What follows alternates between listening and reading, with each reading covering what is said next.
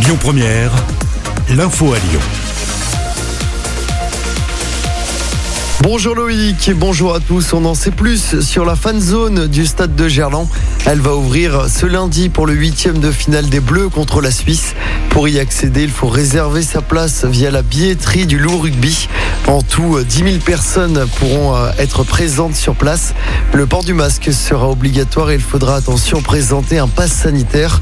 En cas de qualification des Bleus pour les quarts de finale de l'Euro, la fan zone sera reconduite. Sécuriser la montée de Choulan dans le 5e, la mairie de Lyon va présenter les aménagements envisagés.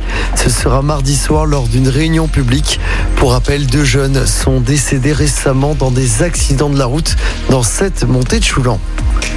Retour maintenant sur l'orage de mercredi soir dans la métropole de Lyon. Un épisode intense mais pas historique hein, selon les spécialistes. Les pluviomètres ont recueilli entre 25 et 27 mm de précipitation, soit trois semaines de pluie en seulement 40 minutes. Les suites de l'accident mortel à Villeurbanne cette semaine.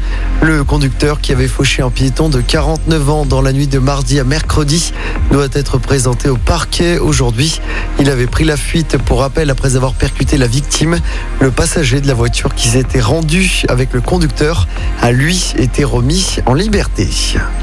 En politique, à deux jours du deuxième tour des élections régionales, un nouveau sondage annonce Laurent Wauquiez largement vainqueur avec 58% des voix.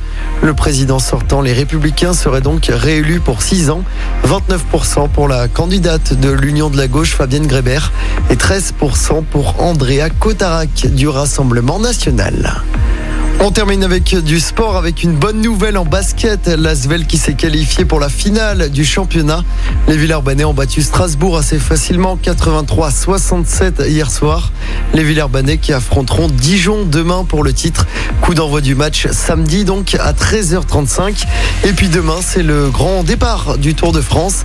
La 108e édition s'élance de Brest et l'arrivée ce sera le 18 juillet prochain sur les Champs-Élysées comme d'habitude à Paris. Écoutez votre radio Lyon Première en direct sur l'application Lyon Première, lyonpremière.fr et bien sûr à Lyon sur 90.2 FM et en DAB+. Lyon Première